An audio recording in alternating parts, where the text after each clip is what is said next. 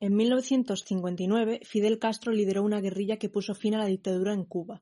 En 1961, los exiliados cubanos apoyados por Estados Unidos invadieron la Bahía de los Cochinos, con la intención de derrotar el régimen castrista.